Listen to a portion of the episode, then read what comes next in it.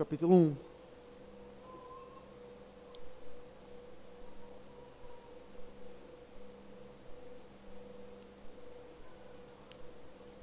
Livro das Lamentações de Jeremias, capítulo 1, onde vamos ler aí todo o capítulo.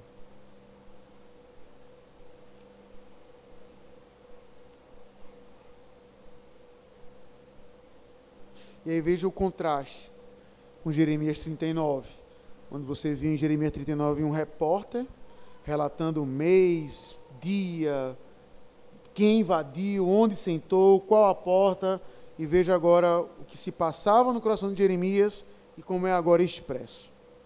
Como já é solitária a cidade outrora populosa, tornou-se como viúva, aqui foi grande entre as nações, princesa entre as províncias, ficou sujeita a trabalhos forçados. Chora e chora de noite, e as suas lágrimas lhe correm pelas faces. Não tem quem a console. Entre todas as que a amavam, todos seus amigos procederam perfidamente contra ela, tornaram-se seus inimigos. Judá foi levado ao exílio, afligido e sob grande servidão, habita entre as nações, não acha descanso.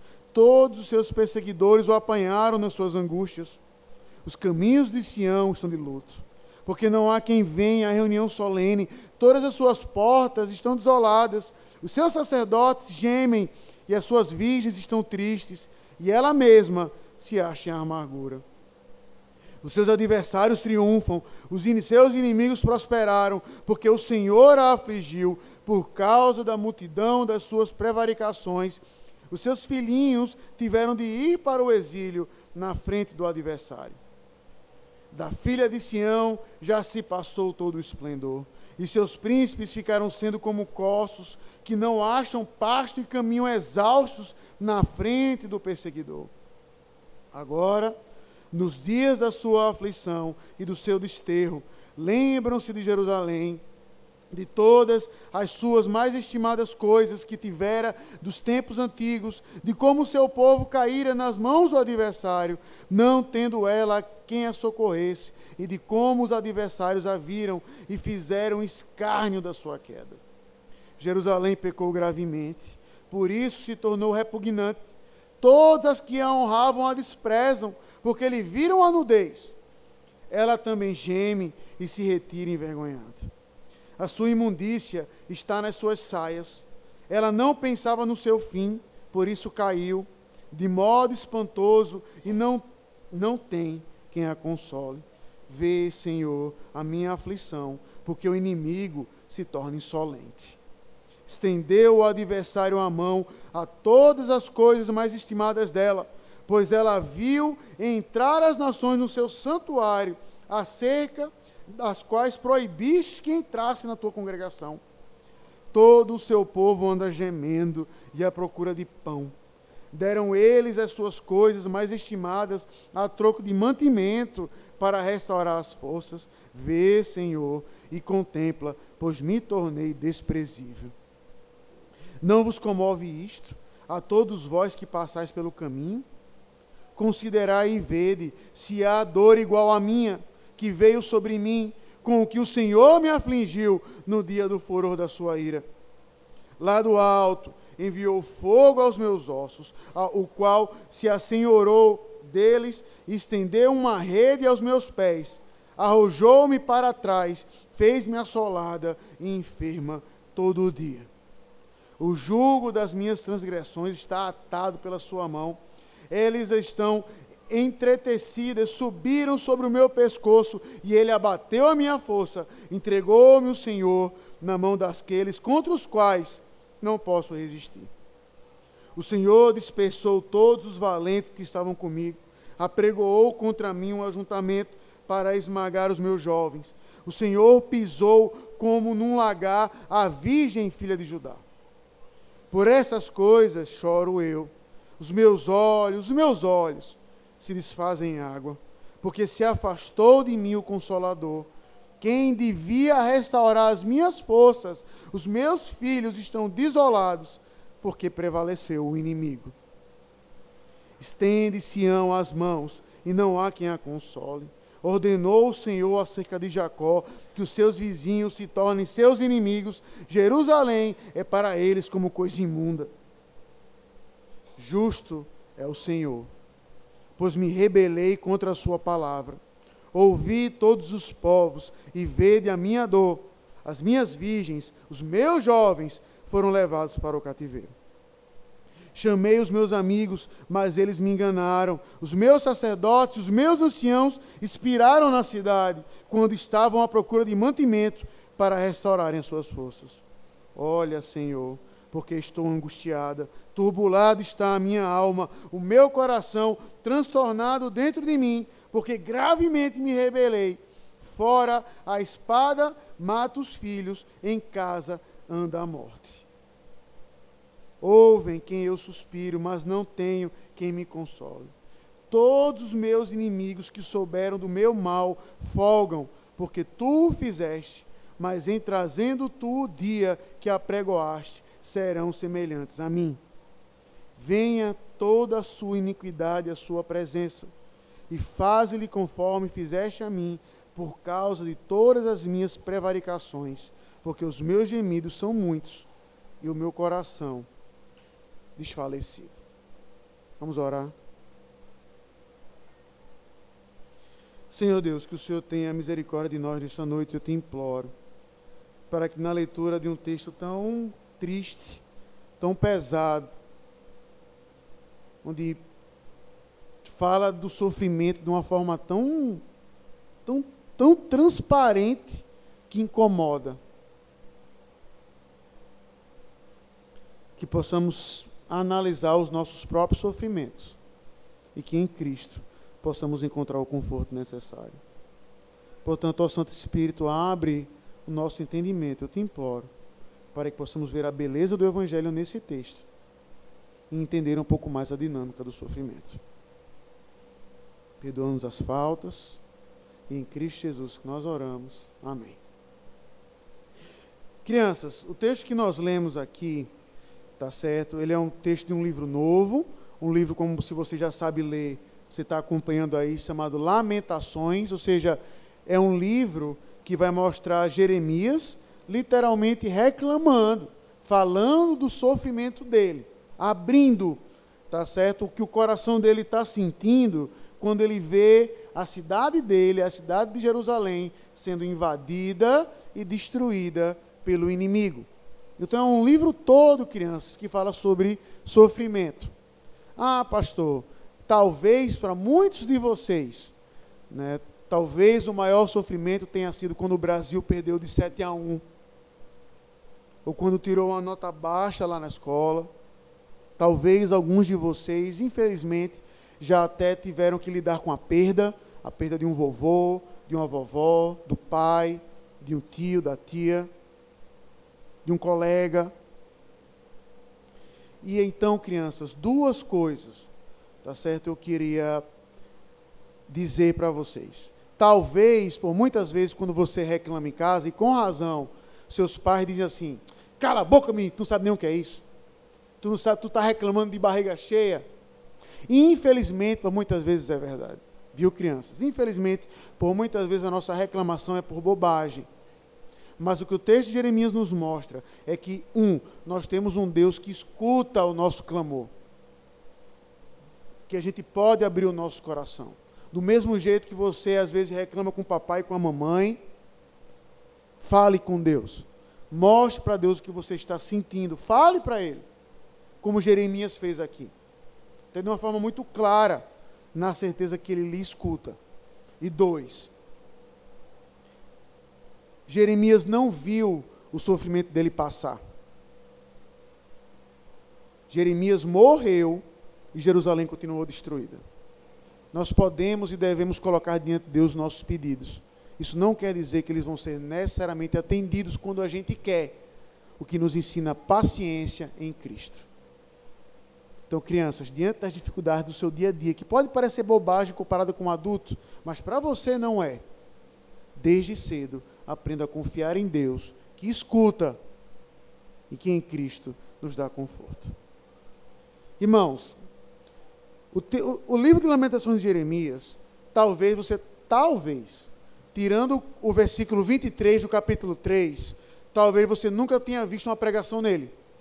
Lá o versículo 23 do 3, todo mundo sabe de qual. Quero trazer memória o que pode me trazer esperança. Mas expor o livro de Lamentações é, é complicado. Por isso que eu quero até de antemão já até adiantar algo que eu não vou fazer uma exposição verso a verso, por exemplo. Porque além de ser deveras longo, a gente vai estar acabando voltando em temas. Então, o capítulo 1, 2 e 3, que vai continuar falando sobre sofrimento, vai nos permitir abordar outros aspectos. Então, em cada capítulo, eu quero estar abordando um aspecto primordial sobre o sofrimento. E daí a gente poder ver melhor. Tá certo? Agora, olhe para o texto, certo? Olhe para o livro. Se você tem uma Bíblia como a minha, tá certo? Antes de começar qualquer tipo de exposição, observe algumas coisas que eu acho que é fundamental você saber. Quantos versículos são? 22. Por que essa quantidade específica? E aí, irmãos, cada versículo desse é um acróstico do alfabeto hebraico. Ou seja, é impossível replicar em qualquer idioma, mas cada versículo desse começa com uma letra do alfabeto hebraico na sequência. Tá certo? Então, o primeiro versículo começa com Aleph, o segundo versículo começa com Bet, o terceiro com Gimel, assim sucessivamente. Então, isso já lhe diz algo. Tá certo? E aqui eu nem vou colocar isso como uma aplicação, mas veja como isso já é rico. Porque a poesia em, em hebraico, ela não é apenas. Na verdade, ela quase não é preocupada com métrica e rima. Quando nós pensamos em no, poesia em português, a gente fala logo em rima, né? Batatinha quando nasce, esparrama pelo chão. Em hebraico, não. Tá certo? É o confronto de ideias e por muitas vezes até a forma como a poesia é disposta. Então por que eu estou dizendo tudo isso? Quem de nós aqui gosta de lembrar de sofrimento? Ninguém, né? Talvez aconteça aqueles dias em que você fica triste. Porque você lembra de uma data, a data da perda de um pai, da perda de um marido. Quando aconteceu um, alguma desgraça, algum problema, algum sofrimento na sua vida. Mas a gente não gosta de estar lembrando de coisa ruim, não é? Jeremias escreveu as lamentações deles para que ela fosse lembrada e decorada. Por isso que ele escreve em forma de acróstico. Para que fosse de fácil memorização. Para que o sofrimento dele ali diante de Jerusalém destruída, que é o contexto aqui, pudesse ser um professor, não apenas da vida dele, mas para todos nós. Então, já aqui, já temos uma perspectiva diferente do sofrimento, que o sofrimento, ele deve ser lembrado em N circunstâncias, até para nos ensinar, e isso não é novo na Bíblia em hipótese alguma. O próprio Deus, quando ele fala, por que celebrar as coisas? Ele diz, para que vocês se lembrem que vocês forem escravos. Ele mesmo diz para celebrar a Páscoa, por que celebrar a Páscoa? Para que vocês se lembrem que um dia vocês foram escravos. Lembrem-se de quando vocês sofreram. De quando vocês eram debaixo da tutela do mal. E aí vem o clássico, mas pastor, Deus não quer que eu seja feliz. Não é do propósito de Deus que eu sofra. Jamais foi.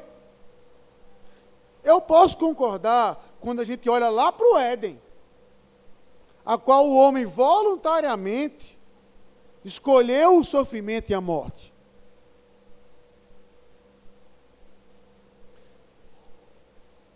Mas olhando pro, já aqui para o texto de Lamentações, você percebe que o sofrimento em si foi eternizado na palavra de Deus. Se Deus não quisesse ouvir os nossos sofrimentos, o livro de Lamentações devia ser colocado para fora do cano. E a terceira e última coisa que eu quero pontuar, ainda só no geral do texto aqui. Você viu o tamanho dos versículos? Você viu como foram apenas 22 versículos lidos, mas foi uma leitura longa. Olhe em particular o versículo 7. Olha o tamanho dele. É grande, um dos maiores versículos da Bíblia. Por que isso? Porque Jeremias, em sua sabedoria, mesmo em meio ao sofrimento, escreve com a cabeça de uma pessoa que sofre. E como é a cabeça de uma pessoa que sofre? Altos e baixos, fala por muito tempo, demora a expor o problema, vai lá na profundeza, depois vai lá para o alto. É aquela montanha russa. O livro, até esteticamente, é a estética de um sofredor que fala por muito tempo, que relembra do problema, que vai lá no fundo, que vai lá no alto, que vai lá no fundo, vai lá no alto, na mesma frase. É incrível quando você olha do ponto de vista poético o que Jeremias aqui conquistou. O fato é que todo o livro de Lamentações de Jeremias vai mostrar esse homem que por muitas vezes se identifica tanto para dizer, mas pastor, o sofrimento é dele ou de Jerusalém? E isso que é incrível, é o sofrimento dele, mas por tantas vezes ele se encarna olhando para a cidade que sofre, que ele vai dizer, as minhas, meus portões, a minha cidade, o meu povo, ele se identifica com o sofrimento da cidade, como se a cidade fosse ele e ele fosse a cidade.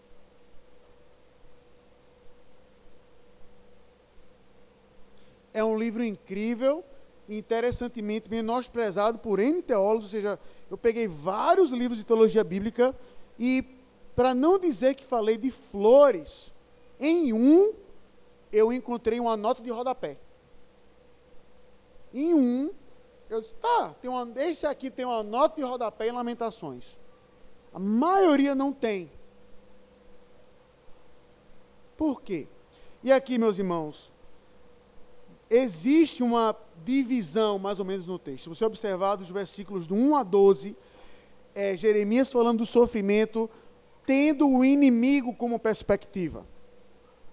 Você vai ver que ele coloca o sentimento de vergonha daquela cidade exposta diante dos inimigos agora.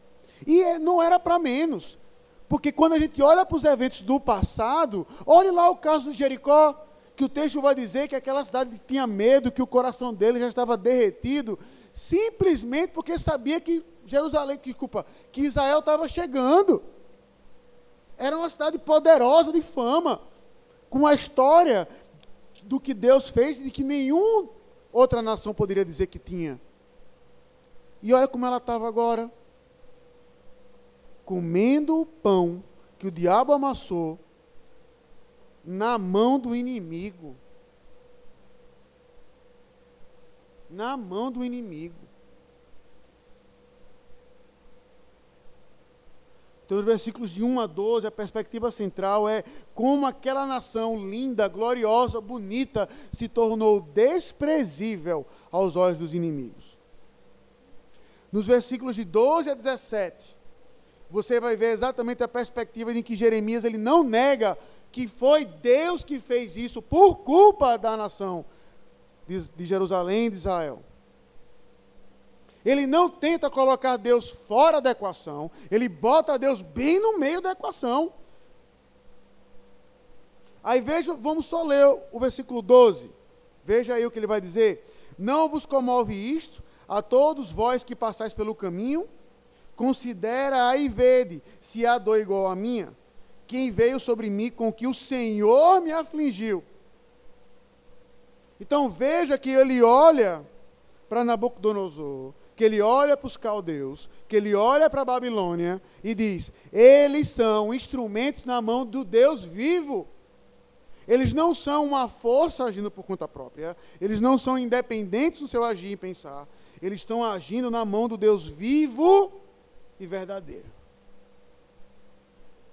E dos versículos de 18 a 22, você vê um pedido, socorro. Senhor Deus, tem misericórdia. Até quando? Inclina, transforma, muda. Então a divisão essencial desse texto é essa: é a humilhação diante dos inimigos, o reconhecimento que Deus é o autor do sofrimento daquela nação E esse Deus que colocou eles lá é o único que pode fazer com que eles saiam de lá. E aí, irmãos, como eu falei, estudando Lamentações, a gente vai ter o privilégio de ver vários aspectos sobre sofrimento. Né, o do capítulo 2 talvez seja até o mais pesado. Mas aqui, eu queria, dentro dessas três divisões, focar particularmente em um. Que é qual? Hoje, tá certo? Como a, por muitas vezes aqui eu falo, tá certo? O pastor Tiago também. Nós vivemos numa geração em que virtualmente cada feito tem que ser reconhecido. Tudo. Tudo, tudo, tudo. Você fez uma coisa, tira uma foto. Tem uma medalha. Né, ao cúmulo, né, que eu nunca, para mim, filosoficamente não faz sentido nenhum, a famosa medalha de participação. Olhe, se alguém no final quiser me explicar o sentido disso, eu serei todo ouvidos. Mas eu nunca entendi o sentido de com a criança, qualquer uma delas, ganhar uma medalha porque ele participou de um jogo e perdeu. Não, está aqui, você perdeu, toma meu filho a medalha. Por quê? Porque você participou. Ah, é, é para ela se sentir importante, para ela sentir que ela fez algo. O que, que ela fez? Aí vamos, vamos, vamos trabalhar esse pensamento? O que, que ela fez? Eu respondo, ela perdeu. Ai, pastor, o senhor é muito frio. Deus me livre de ser filho do senhor. Mas o meu ponto é exatamente esse. Eu estou tentando entender a filosofia da questão. Que a gente vive numa sociedade em que absolutamente tudo tem que ser reconhecido. Com uma exceção. Qual? Passe por um problema. E aí eu não quero pontuar. Especialmente nós aqui da igreja, a gente é até ávido e rápido em procurar as pessoas que estão em sofrimento e oferecer um ombro oferecer ouvido, mandar uma mensagem e dizer assim: olha, estou orando por você, conte comigo. Às vezes até de forma clichê, de gente nem saber quem é a pessoa lá, mas vê aqui que está passando um problema, olha meu irmão, estou orando por você. Isso é verdade. E eu não espero que você mude isso. Eu só quero colocar o outro lado da moeda. Mas quando é a gente que sofre, quando eu quando é a gente que sofre. Como é que a gente lida com isso? Quando sou eu que fui abandonado pelo marido, por uma esposa, quando eu é que fui traído, quando eu que tenho um desejo do meu coração não atendido, quando eu que só estou lutando contra o alcoolismo, quando eu que observo o desejo do meu coração, um concurso que eu não consigo passar, uma matéria na faculdade que por mais que eu estude eu não consigo aprender, um filho que por mais que eu tente eu não consigo ter. Quando eu estou passando por isso, como é que eu me sinto? Acuado, calado e não fala com ninguém. Porque, pastor, seria um absurdo. Como é que eu, que tanto confortei pessoas, eu, que tanto consolei pessoas, eu, que tanto fui atrás de pessoas, agora que estou passando por um problema, eu vou dizer para o mundo? Digo, não, pastor, e nem se meta, viu? Fique o senhor na sua também. Os irmãos pensam que eu nunca ouvi isso, não, é?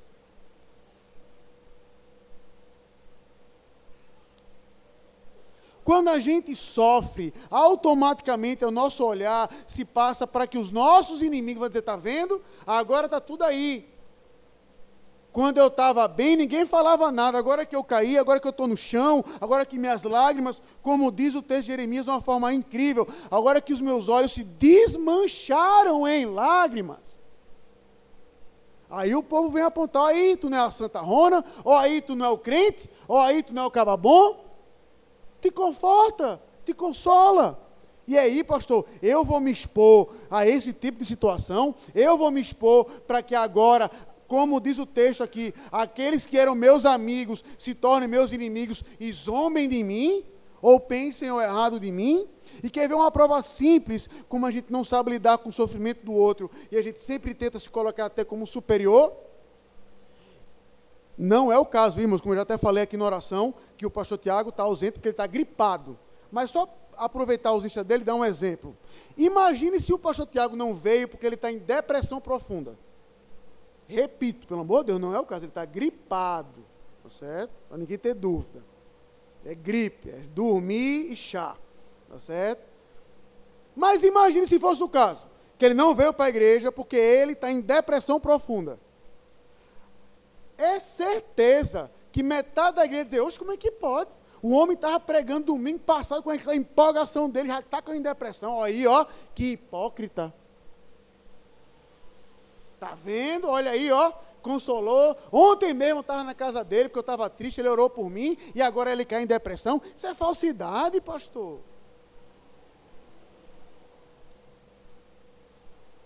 Irmãos, a gente tem vergonha do nosso sofrimento, porque a gente demonstra exatamente a nossa fragilidade diante de todos. Não é apenas diante daqueles que a gente nos odeia, mas em particular a gente ama. Você pensa que é fácil para um filho ver um pai chorando por qualquer circunstância? É até marcante para ele, por isso que muitos filhos talvez até digam assim: Eu nunca vi meu pai chorar. E quando viu, lembra eu lembro a primeira vez que eu vi meu pai chorar foi na morte do pai dele, na morte do meu avô. Foi a primeira vez. Você marca, é uma coisa tão, tão, que você vê, caramba, no caso, na época lá, meu, meu, avô, meu avô faleceu e ainda era adolescente. Meu pai era Fortaleza, então ver, ver aquele homem sentado numa cadeira chorando, você fala assim, meu amigo, o negócio é pesado. Mas automaticamente eu não posso negar que passe pela cabeça o que também? Mas ele, é ele, não, ele não é inquebrável, ele tem um ponto de quebra, tá vendo? O coração dele foi atingido.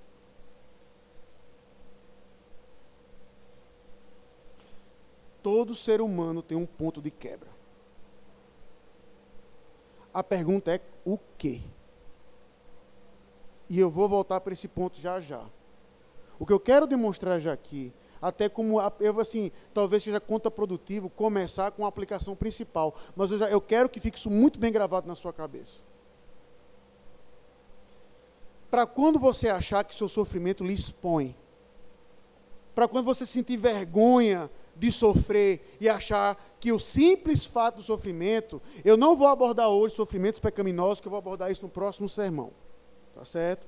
Mas quando você achar que o seu sofrimento porque você perdeu uma mãe, porque você perdeu um pai, o sofrimento porque você tem uma filha que está na UTI, o sofrimento porque você está lutando para ter um filho e não consegue, o sofrimento para você lutar a, a, favor do seu casamento, você vê o seu marido e você, e você vê a sua esposa não respondendo. O sofrimento que você está lá dia após dia tentando educar o seu filho e seu filho não anda no caminho do Senhor. O sofrimento que você vê o seu filho agora já crescido andando por um caminho de morte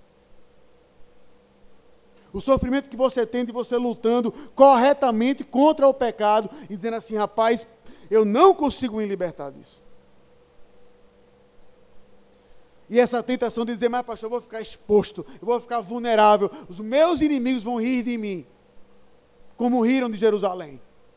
Permita-me lhe lembrar algo, o lado um pouco mais triste, mas ainda assim verdadeiro da nossa união com Cristo. E aí eu vou fazer o, o outro lado da moeda que o pastor Tiago, como a gente está pregando em Gálatas, já terminamos, pregou domingo passado. Nós vivemos com Cristo. Cristo vive em mim e eu vivo nele. Certo? Mas como também nos ensina as Escrituras. Nós morremos em Cristo. E aí é isso que eu quero que você se lembre nós enfatizamos aqui por N vezes que Cristo na cruz foi a maior humilhação e a maior exposição que esse mundo já viu. O Rei de todo o universo ali exposto, nu, em sofrimento, em angústia, sangrando, abandonado, sem ninguém, literalmente sem ninguém, sozinho se, e aí eu quero falar a você que é crente, membro de igreja. Se você está em Cristo, como você vai reafirmar isso aqui participando da ceia, lembre-se disso. Se você morreu em Cristo também, só isso. E aí lembre-se que a, a, a, morte de Cristo é substitutiva. Cristo morreu pela igreja, mas ele morreu também individualmente pelos meus pecados. Se só existisse Leonardo na face do globo, os meus pecados são mais do que suficientes para mandar Cristo para a cruz. Cristo não morreu pelo atacado. Ele morreu individualmente por mim. E eu ali morri com ele. Só isso já é suficiente para o mundo saber que eu sou um assassino, depravado, miserável. Só isso. Quer exposição maior do que essa? Que os meus pecados mais íntimos expostos para o mundo inteiro? Se Cristo morreu por mim e eu morri nele, aí eu olhar para a cruz, meu amigo, o que eu estou vendo sou eu ali, bandido, egoísta, orgulhoso, cheio de si, miserável, com todos os meus pecados ali. E o mundo vendo isso, a sua maior exposição foi na cruz, não foi em outro lugar.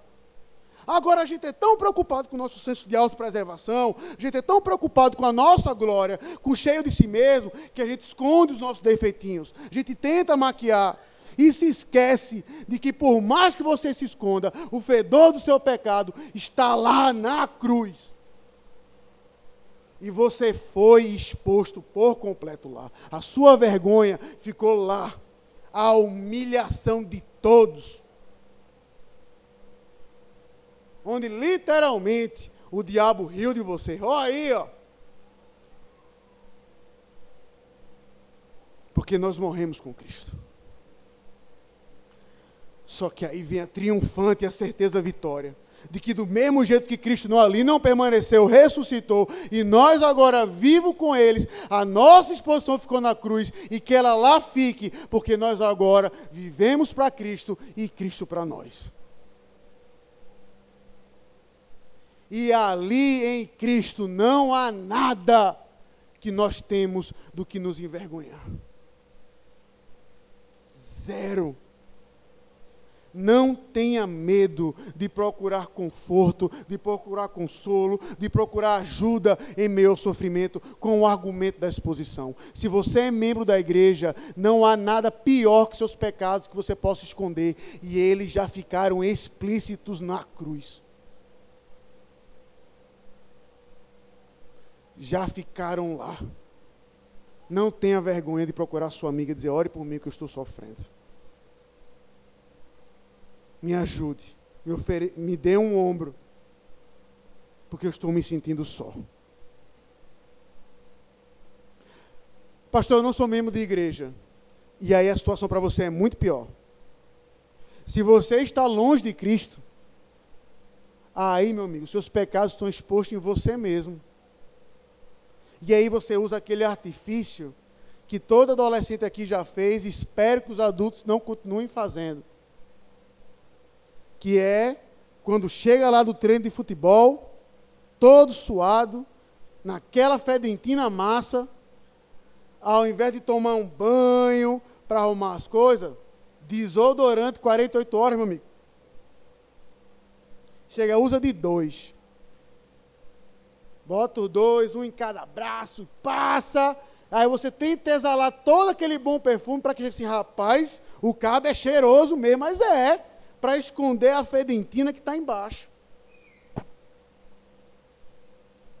Por mais que você tente fazer isso, assim como aconteceu com Jerusalém, a sua hora vai chegar. E se você não for encontrado em Cristo, os nossos pecados foram punidos em Cristo. Se você está fora dele, vai ser punido em você. Por toda uma eternidade. Arrependa-se dos seus pecados. E assim como Jerusalém, busque ajuda. Busque ajuda. E aí, meus irmãos, diante disso, diante da bobagem que é a gente tentar achar que sofrimento não se expõe, como é que a gente tenta combater isso? De forma mais prática é tentar resolver o problema com a própria mão. Tentar resolver o problema com a própria mão. E isso gera o quê? Orgulho.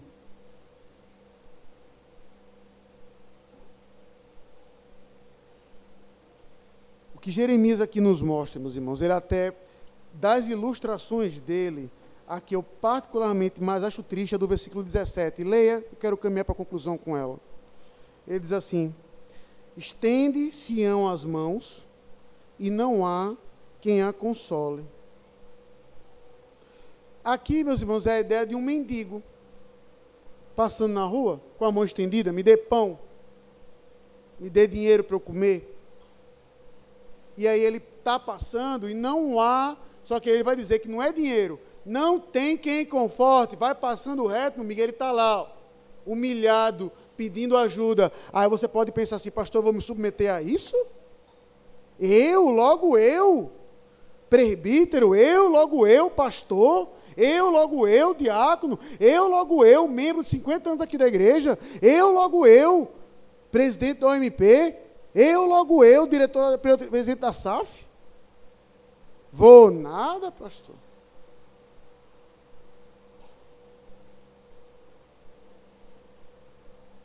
O sofrimento nos ensina que nós não precisamos defender Deus das suas ações, mas dele sermos dependentes.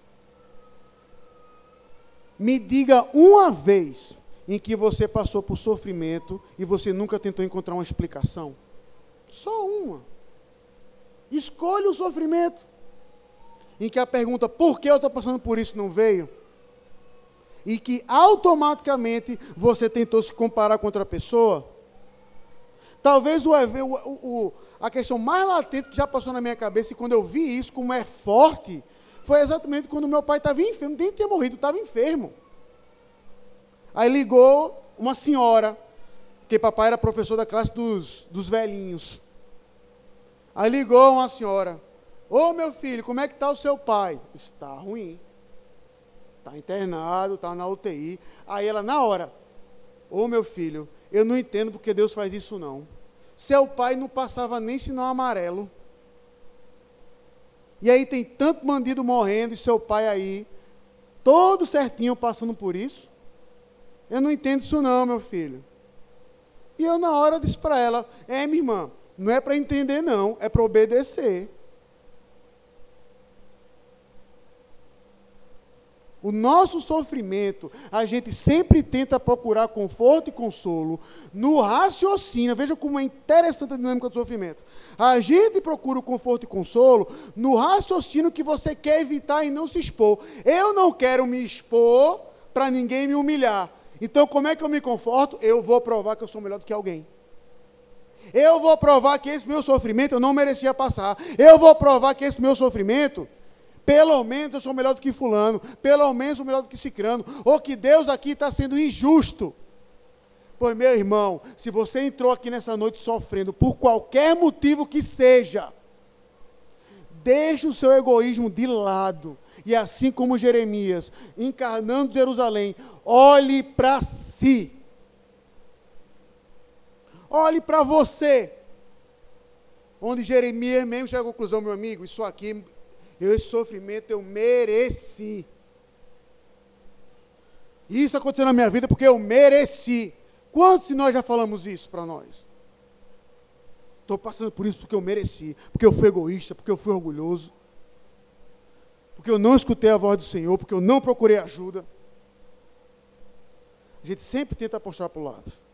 Olha, quando eu estava caído, olha o que tu não fez. Olha isso, olha isso, olha isso, olha isso, olha isso, olha isso. Não.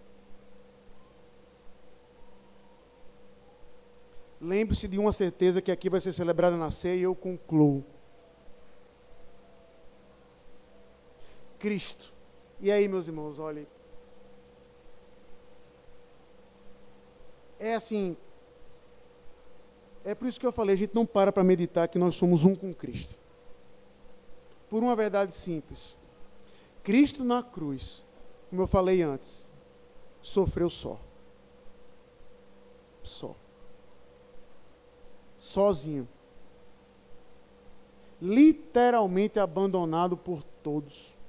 Zombado, traído. Onde o pai virou o rosto Imagina o que é. Você sofrer a dor do inferno em vida. em vida, você sofrer a dor do inferno e dizer assim: eu vou, eu vou apelar para quem? E aí eu quero concluir com essa frase que me impactou muito quando a gente olha por essa perspectiva em Cristo.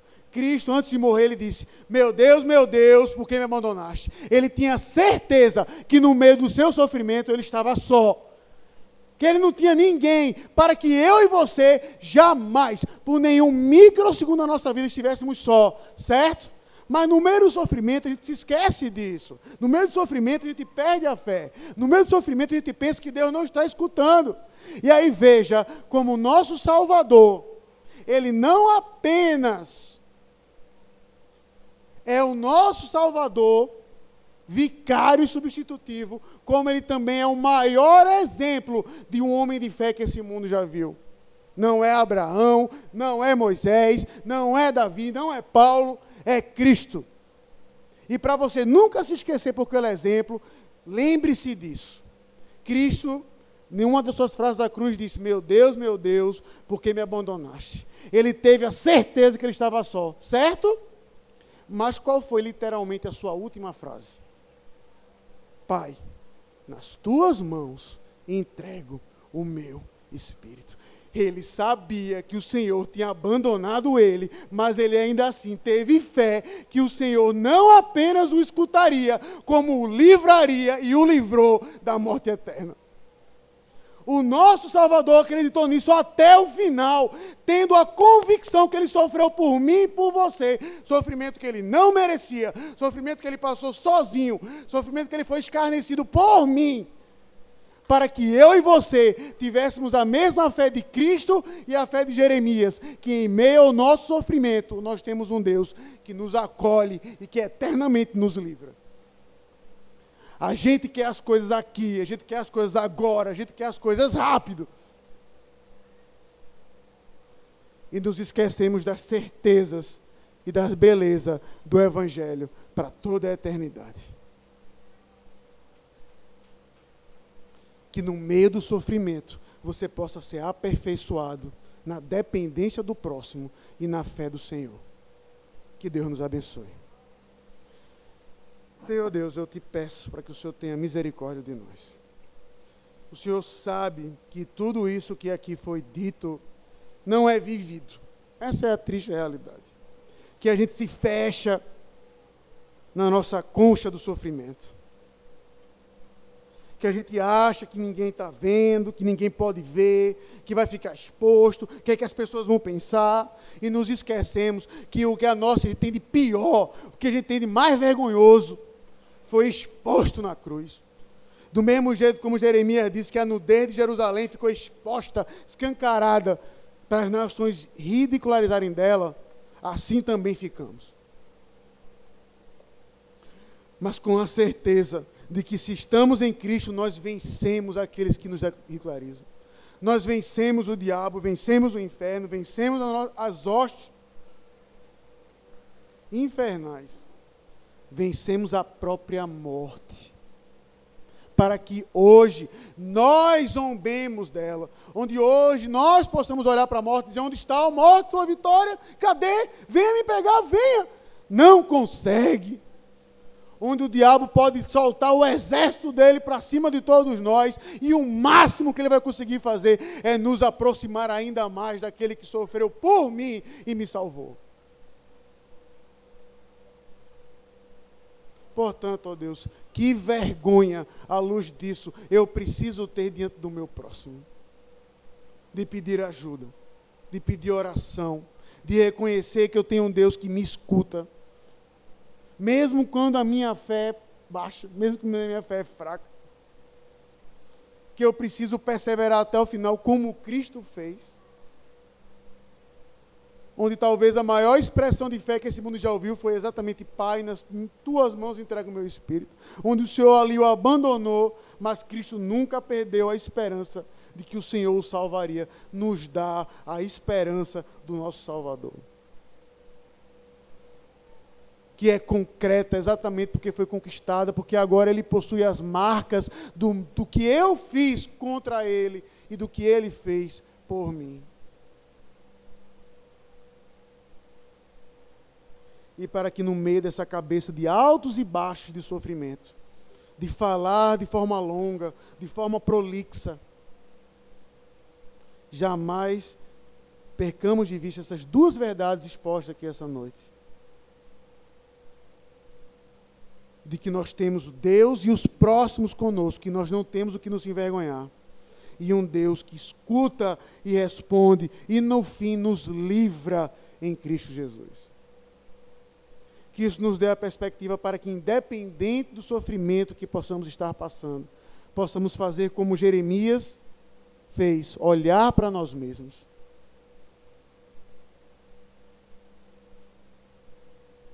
Temos vergonha de nós e orgulho apenas em Cristo Jesus. Nos ajuda, Senhor, a sofrer, nos ajuda a aprendermos mais sobre sofrimento, na medida em que fomos aprender aqui Lamentações. E em Cristo Jesus, nosso Senhor, que nós oramos. Amém.